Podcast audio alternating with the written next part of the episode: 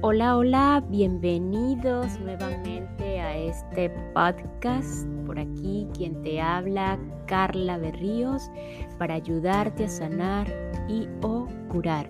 Y así ayudarte a conectar con tu verdadero ser, ayudarte a recordar esa esencia divina de la cual todos somos parte. Recordándote que sanar o curar es igual a estar o ser feliz, igual a felicidad. Y estar feliz es igual a estar en paz, es igual a estar en serenidad. Recordándote también que vinimos a esta experiencia humana o estás aquí en esta experiencia humana para ser feliz. Ese es tu mayor propósito, ser feliz, estar feliz y aprender a amar, empezando por ti y así a cada una de las personas que están a tu lado. Aprender a amar con A mayúscula. Hoy vamos a continuar con esta secuencia de eh, episodios que comenzó el día de ayer, en, el cual trata de una lectura de una manera práctica acerca de el libro de Tu hijo, tu espejo, de Marta Alicia Chávez Martínez. Ella lo, cataloga como un libro para padres valientes. Es un libro que realmente es una, herramienta maravillosa para, para todos los, los seres humanos, tanto si somos padres como si no lo somos aún o no pensamos ser padres, pero no funciona tan bien porque somos hijos de alguna manera. Y entonces podemos ver claramente esa relación eh, importante que está entre los padres y los hijos o viceversa, entre los hijos y los padres. Entonces es un libro que, que, abre esa apertura a la comprensión de esa relación tan importante que, que les mencionaba, que es la de padres e hijos. Entonces, si eres nuevo en este episodio, pues y quieres saber desde el inicio de qué se trata esta lectura o de qué se trata este tema de, esos espejos o de esa relación espejo que es padre e hijos, eh, pues puedes ir al episodio anterior para, para llevar la secuencia. Este, y si ya escuchaste el episodio anterior, pues bienvenido nuevamente. Vamos a continuar. En el episodio anterior habíamos quedado en, un segundo punto que hablaba tu hijo, tu espejo. Y aquí comienza a hablar de ese espejo como, como hijo. he explicado en el capítulo anterior el asunto de la proyección porque es precisamente lo que de una forma inconsciente hacemos con nuestros hijos de cualquier edad, proyectar. ¿Proyectar qué? Tus propias expectativas de la vida, tus, tus frustraciones, tus etapas de la infancia o adolescencia donde dejaste conflictos sin resolver, tus hubiera, los famosos hubiera, tus necesidades insatisfechas y también tus áreas de luz. Tal vez al leer esto, tu primera reacción sea, por supuesto que no, yo no hago eso con mis hijos, pero permíteme recordarte que simplemente no eres consciente de ello. No es que un día te hayas sentado eh, a planear todas estas cosas, eh, sino más bien son cosas eh, no conscientes, es decir, que están manejadas por esa parte de la psique llamada inconsciente la cual está compuesta por impulsos inaceptables, deseos, experiencias y recuerdos que no pueden ser integrados por el yo. El inconsciente, aunque no se experimenta directamente, ejerce efectos profundos y significativos en tu vida. La función del inconsciente es protegernos, resguardar todo aquello que nos es difícil o doloroso enfrentar. Así que, eh, pero también puede, este inconsciente puede ayudarnos a cerrar nuestros asuntos inconclusos, echando mano de las herramientas personales de que disponemos y nos puede proporcionar todo el potencial necesario para la curación y el cambio, porque el inconsciente no solo es el depósito del material amenazante, sino además es el cofre de tesoros no descubierto, donde se encuentran tus recursos, tus aprendizajes, tus cornos, que llaman los, los entre comillas, cornos. Así pues, esto que, que estoy llamando la parte oculta de la relación con nuestros hijos se produce de manera inconsciente y no como resultado de una decisión intencional y consciente por parte de los padres. En mis cursos y conferencias comento que en toda familia conformada por dos o más hijos, siempre hay un hijo al que llamo oasis y un hijo al que llamo maestro. El oasis es ese hijo o hija que casi se autoforma y se autoeduca. A veces parece que ya nació formado y educado. Es tan fácil ser padre de ese hijo. Es responsable, no da problemas y la relación con él o ella fluye fácilmente. El hijo maestro, en cambio, nos voltea al revés. Es el que nos hace madurar, aprender y crecer. El que nos hace leer libros, ir a terapia, cursos y conferencias para encontrar la forma de lidiar con él. Nos hace volver los ojos al cielo en busca de ayuda y con ello nos acerca a nuestra parte espiritual. Nos acerca a un ser superior, el cual cada quien nombra o concibe a su manera. Es difícil ser padre de estos hijos, maestros. A veces eh, pensamos que están mal, que hay algo equivocado en ellos, pero créeme, no es así. Yo creo profundamente que nuestras almas, almas, las de los padres y las de los hijos, se atrajeron mutuamente para crecer juntos. Dicho de otro modo, nosotros elegimos a nuestros hijos y ellos nos eligieron a nosotros. Si te suena descabellado, eh, revisa con todo detenimiento lo que ese hijo maestro te ha obligado a aprender y buscar. Las búsquedas siempre conducen a algo bueno. Con los hijos difíciles tenemos la mejor oportunidad de aprender, entre muchas otras cosas, el amor incondicional. No significa que los demás hijos no nos ayuden a aprender, a crecer. Ellos lo hacen de diferentes maneras, por otros caminos.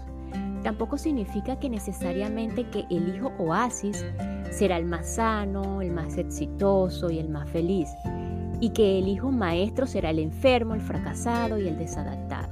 Te sorprenderá saber que con frecuencia el hijo difícil es el más sano de la familia. Hay muchos factores que, debemos tomar en cuenta para emitir un propósito, un pronóstico respecto a la salud y la enfermedad, o al éxito y fracaso en la vida. Incluso tendríamos que definir primero a qué le estamos llamando éxito, a le estamos llamando fracaso, salud y enfermedad. Nos limitaremos entonces a decir que lo que pasa en la infancia o adolescencia de un hijo no necesariamente determina lo que será su vida adulta. Comencemos ahora a explorar paso a paso cada una de esas proyecciones inconscientes que en alguna medida los padres hacemos con nuestros hijos, para que después de darnos cuenta podamos encontrar juntos nuevas formas de relación. En el punto número 3, yo no pude hacerlo, hazlo tú por mí. Vuestros hijos no son vuestros, son los hijos y las hijas del anhelo de la vida por perpetuarse. Llegan a través de vosotros, mas no son realmente vuestros. Y aunque y aunque están con vosotros, nos os pertenecen. Podréis, podréis darles vuestro amor, pero no vuestros pensamientos, porque tienen sus propios pensamientos. Podréis albergar sus cuerpos, pero no sus almas, porque sus almas moran en la casa, de la, la del mañana, que no podéis visitar ni siquiera en sueños. Podréis, eh, sin mucho, pareceros a ellos, mas no tratéis de hacerlos semejantes a vosotros, porque la vida no retrocede ni se estanca en el ayer. Sois los arcos para que vuestros, para que vuestros hijos, flechas vivientes, se lancen al espacio.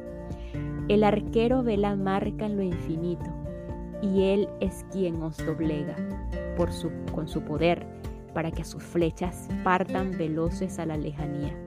Que el doblegamiento en manos del arquero sea vuestra alegría, porque aquel que ama a la flecha que vuela, también ama al arco que no viaja. Gibran Jalil Gibran, El Profeta. Editorial Orión, México 1972, página 37-38. Laura, de 13 años, llegó una tarde a consulta llevada por sus padres Alfonso y Lucía. La chica se estaba volviendo muy difícil, decía Alfonso. Lloraba y se quejaba todo el tiempo y de todo. Ambos discutían frecuentemente y ella, que solía ser cariñosa con él, ahora estaba hostil y agresiva. Laura, por su parte, señalaba exactamente lo mismo respecto al padre y agregaba, me trata como su trapeador. La madre, casi ausente, periférica, aislada, decía estar cansada de oírlos discutir todo el día y no tenía ya ánimos ni siquiera de opinar. Cuando dos personas se relacionan como Laura y su padre lo hacían, no hay duda de que ambos están muy lastimados y que detrás de sus agresiones se oculta la necesidad de amor y de atención mutua. Sin embargo, ninguno era consciente de ello. Sentirse tan lastimados y enojados les, impedía ser capaces de descubrir cuando se rompió algo en su relación que solía ser afectuosa. Si bien es cierto que estos cambios ocurren en la pubertad y la adolescencia, en este caso el drástico giro hacia la hostilidad y la agresión entre Laura y Alfonso iba más allá del cambio normal que un adolescente experimenta en la forma de relacionarse con sus padres. Era obvio que por alguna razón el padre estaba profundamente resentido con su hija y él había iniciado el, el, cambio en la dirección de su relación, ante lo cual ella solamente había reaccionado. Aquí los nombres de todas estas personas que se mencionaron en cada uno de estos casos presentados en este libro han sido cambiados para proteger su intimidad.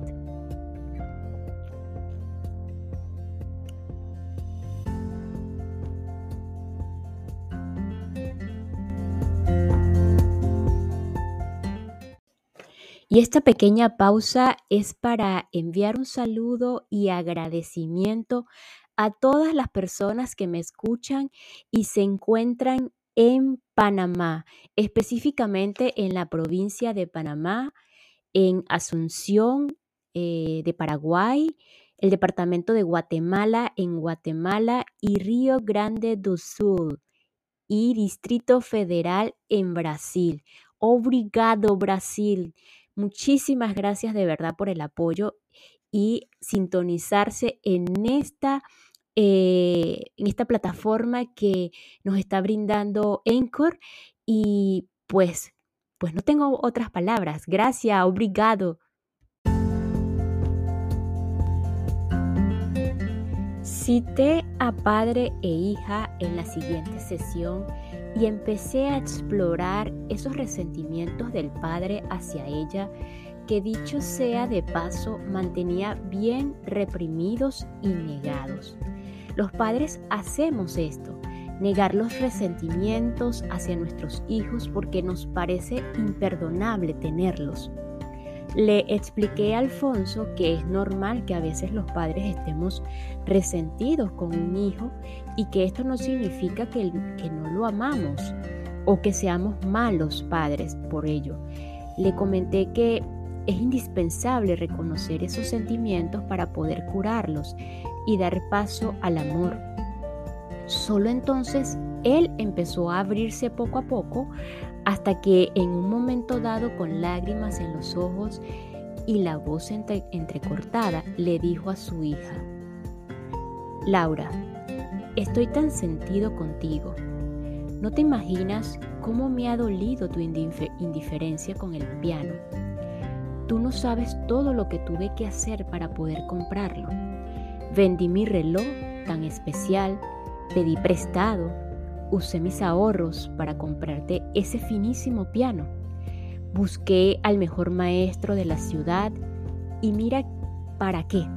Tú cancelas las clases, jamás practicas y el piano dura semanas sin que siquiera lo abras.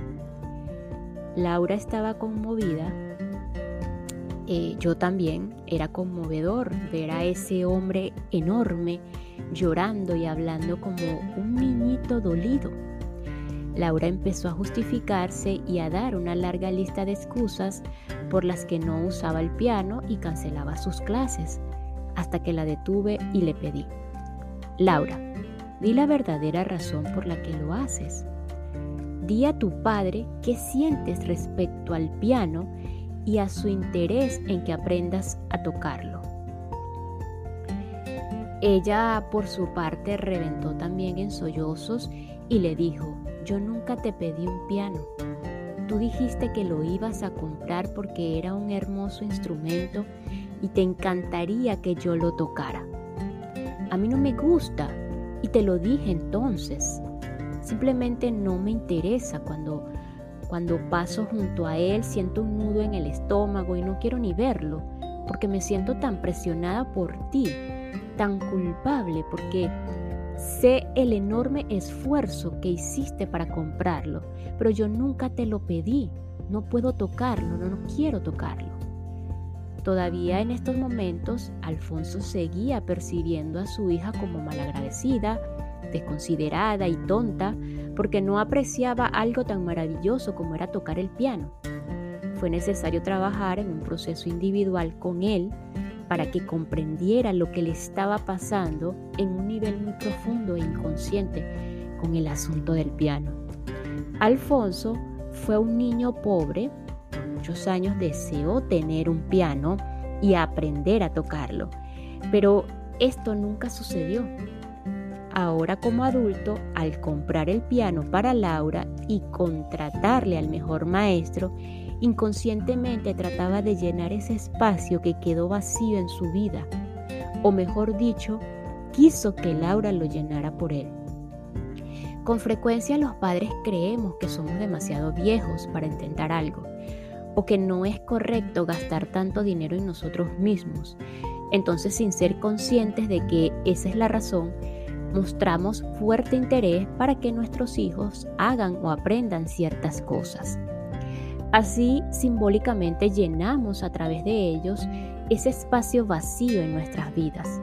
Tales fueron las respuestas de Alfonso cuando le cuestioné por qué no se daba la oportunidad de estudiar piano ahora que ya era un adulto, pues no necesitaba que nadie se la proporcionara, puesto que él podía hacerlo. Estas son, por cierto, una de las hermosas ventajas de ser adulto. Reconoció también que compró el piano para su hija porque hacerlo para sí mismo habría sido un desperdicio, un gasto superfluo, innecesario e imperdonable ante los ojos de él y de su esposa.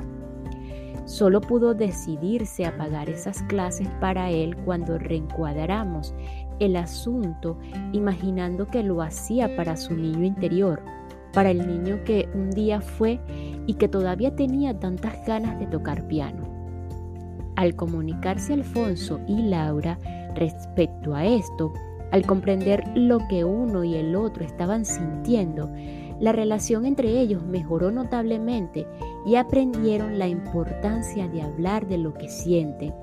Felipe, por otro lado, Felipe, un, un profesionista muy exitoso de 45 años, tenía a Mario, su inteligente y brillante hijo de 18 años, que estaba en el proceso de elegir la universidad donde estudiaría su carrera. Ambos se interesaban en la más prestigiosa universidad del país. En ella, Mario hizo un excelente examen de admisión y fue aceptado de inmediato. El padre se sentía sumamente satisfecho y, orgulloso de su hijo. En el proceso de inscripción y al conocer más a fondo el funcionamiento y los sistemas de enseñanza de la universidad, Mario cambió de opinión le parecía, según sus propias palabras, que esa institución coartaba la personalidad total del individuo y lo reducía a estudiante, que con la fuerte carga académica que la universidad exigía, no podría hacer nada más que estudiar como si estudiar fuera lo único importante en la vida, afirmaba. Él quería seguir escalando los fines de semana y tener tiempo para sus amigos y comentó sus observaciones con Felipe, su padre, quien reaccionó en total desacuerdo. Al paso de los días, las discusiones entre ambos seguían y el desacuerdo era cada vez mayor. El padre estaba sumamente enojado, cada vez más, hasta que uno de esos días lanzó a Mario una tajante amenaza. Si no, estudia, si, no estudiaba en esa universidad, no le volvería a dirigir la palabra y aunque le pagaría su carrera en otra institución, no lo apoyaría en nada más por el resto de su vida. Es comprensible y normal que un padre se interese en que su hijo estudie en la mejor universidad y que intente convencerlo de lo que él con su experiencia considera lo mejor.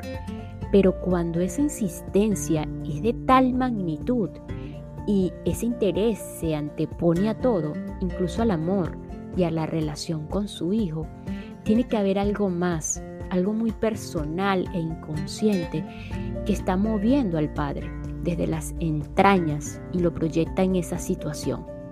Y así ocurría. Cuando Felipe era joven, fue aceptado a duras penas en esa misma universidad. Significó un gran logro para él y un orgullo para su padre hombre por demás frío y exigente. No obstante, al tercer semestre fue expulsado por no cumplir con los requerimientos académicos, o dicho en palabras de él mismo, no di el ancho. Fue una gran vergüenza para él y una gran desilusión para su padre, que se lo reprochó durante años. Ahora, a través de su inteligencia, o de su inteligente y brillante hijo, Felipe buscaba simbólica e inconscientemente curar esa frustración, reivindicarse a sí mismo ante esa universidad y de paso ante su propio padre. De nuevo vemos aquí ese mensaje directo y tajante que el padre envía, un mensaje del cual él mismo no es consciente, que no se dice con palabras, pero que es, es comprendido claramente por el inconsciente del hijo. Yo no puedo hacerlo, hazlo tú por mí. Estos dos casos muestran situaciones donde los hijos han sido fuertes para resistirse a la presión del padre y aunque pudiéramos pensar que eso está mal, en realidad muestra una gran fortaleza interior y determinación de estos jóvenes para defender a capa y espada lo que quieren.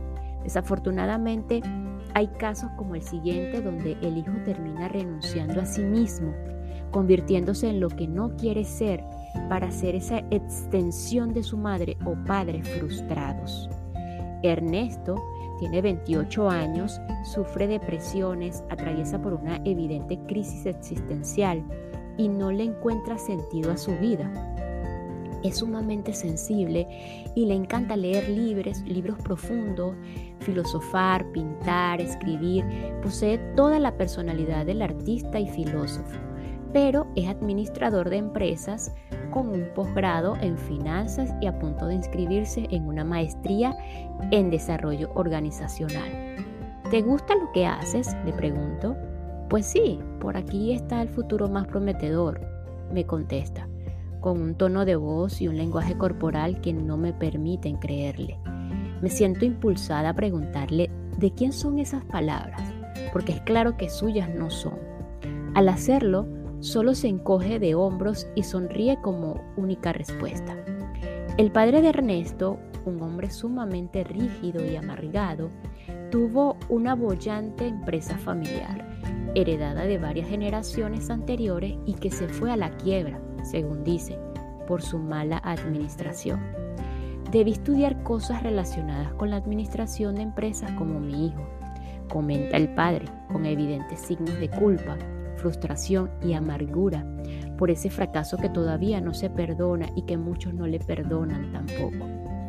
Venciendo obstáculos de toda índole, eh, logró levantar otra pequeña empresa que es la que ahora su hijo Ernesto, que sí sabe de eso, entre comillas, administra.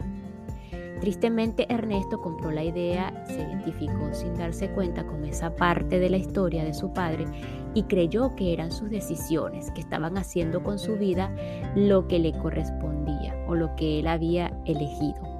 Aunque en cierta medida se daba cuenta de todo esto, no se atrevió nunca a contradecir a su padre o a fallarle, como él decía, estudiando filosofía, arte o cualquiera de esas cosas que tanto le gustan, pero que no sirven para nada según las palabras de su padre.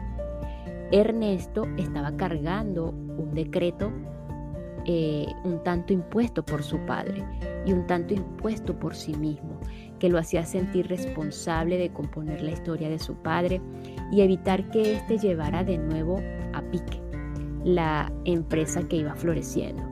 El hecho de que un hijo ayude a la empresa o en la empresa en el, o en el negocio familiar o que continúe haciéndose cargo de él no está mal en sí mismo. El problema se presenta cuando su vocación, su personalidad y sus intereses difieren con esa actividad. Es entonces cuando la renuncia del hijo para ser el mismo y realizar su propia vocación cobra un precio muy alto la insatisfacción con la propia vida y la represión y la frustración de los demás profundos deseos y aspiraciones son algunos de los más importantes factores que conducen a la infelicidad y a la enfermedad emocional. Con frecuencia encuentro que la problemática de la elección de carrera en los jóvenes afecta profundamente a los padres, a los hijos y a la relación entre ambos. No hay duda de que la presión que muchos padres ejercen sobre los hijos para que estudien o no estudien una determinada carrera está movida por un interés de bienestar y amor para ellos. Pero no perdamos de vista que el éxito profesional no lo brinda la carrera, ni siquiera de manera determinante la universidad en que se estudie, sino más bien la persona no hay carreras de éxito, hay personas exitosas. Todos venimos a la vida a hacer algo. A eso lo llamamos vocación o misión. Nacemos con habilidades y talentos para ello. Desde niños sabemos cuáles son. Es más, jugamos a eso. Pero los miedos, los prejuicios y las opiniones de los adultos que nos rodean comienzan poco a poco a influenciar y a poner en duda esa claridad respecto a nuestra vocación. De modo que cuando llegamos a la adolescencia nos convertimos en uno de esos jóvenes que han olvidado lo que quieren en la vida y para qué son buenos. Pero una cosa es cierta, cuando alguien hace algo congruente con su vocación, se le facilita su actividad, la ama, la disfruta, la desempeña bien y por lo tanto el éxito vendrá por añadidura. Estos factores no se inyectan desde fuera, como una carrera o una universidad, se llevan dentro.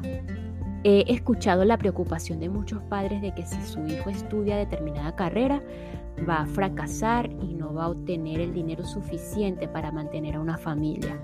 Usan esa típica expresión de que con eso te vas a morir de hambre. Te diré algo, es mucho más probable que fracasen, no puedan mantener a una familia y se mueran de hambre si estudian una carrera que no les gusta y que no es congruente con lo que ellos son no así si estudian lo que a ellos les atrae, les llena el alma y les inspira un profundo interés. Aceptémoslos de una vez. La carrera en sí misma no tiene el poder de dar éxito. El éxito es una conjunción de muchos factores que tienen que ver con la persona misma y punto. Es comprensible, aceptable y válido que algunos padres oscilen entre presionar al hijo para determinada carrera y luego, y luego pueden darse cuenta y corregir para después volver a presionar y así seguir sucesivamente hasta poder, poder soltar. Pero algo que me indigna sobremanera son aquellos padres que retiran el apoyo, el amor y la aceptación a un hijo solo porque se rehúsa a estudiar o a dedicarse a lo que el padre desea. Otro caso que muestra claramente este asunto de yo no puedo hacerlo, hazlo tú por mí, es el de la madre que deseaba tanto ser una famosa bailarina y las circunstancias o su limitada habilidad no lo permitieron. Ella ha forzado a veces directa y en otras sutilmente por 12 años a su hija Katia, ahora de 17 años, llevándola cuatro tardes por semana a clases de ballet, con frecuencia incluso los fines de semana. Ha utilizado el chantaje sentimental y todo tipo de manipulaciones cada vez que la hija insinúa que ya no quiere ir. Katia llora ante mí diciendo, se me fue la infancia encerrada en un salón de baile al recordar cuando sus amigas de la escuela se ponían de acuerdo para salir en la tarde o el fin de semana y a ella le decían tú no puedes, ¿verdad? Efectivamente no podía, tenía que ensayar, tenía que ser la bailarina perfecta que su mamá hubiera querido ser, tenía que ser la joya que su mamá decía que parecía cuando bailaba. En ese momento de su vida, Katia empezaba a desarrollar bulimia, ese grave trastorno alimentario que si bien tiene una gran cantidad de factores que lo causan y lo perpetúan, en este caso específico, cumplía además la función de agredir a la mamá y protegerse de, seguir haciendo algo que no quería, como si hubiera tenido que crear una enfermedad suficientemente fuerte que dijera ya no, pues ella no podía hacerlo por sí misma y suficientemente poderosa como para, para detener la tremenda presión y chantajes y los chantajes que la madre ejercía para que continuara bailando, como si su trastorno fuera la única parte de sí misma que solo ella controlaba. Sobra decir que siendo la madre de Katia una frustrada bailarina de ballet que se quedó con las ganas de brillar, intentaba inconscientemente curar su frustración y fracaso a través de su hija, a costa de lo que fuera.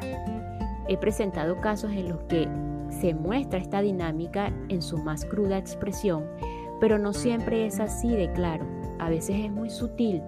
En otros los padres, en otras los padres mandan mensajes casi subliminales, casi imperceptibles, que van conduciendo al hijo a cumplir sin darse cuenta ese decreto de yo no puedo hacerlo, hazlo tú por mí.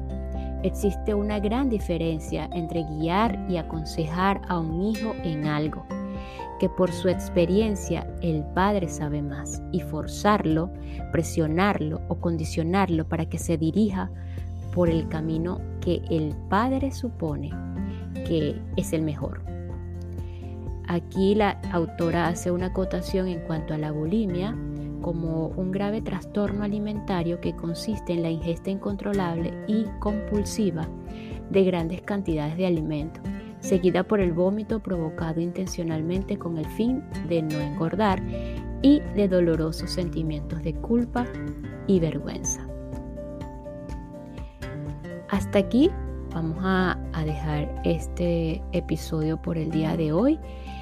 Muchísimas gracias por escuchar y bueno, eh, continuamos en el siguiente.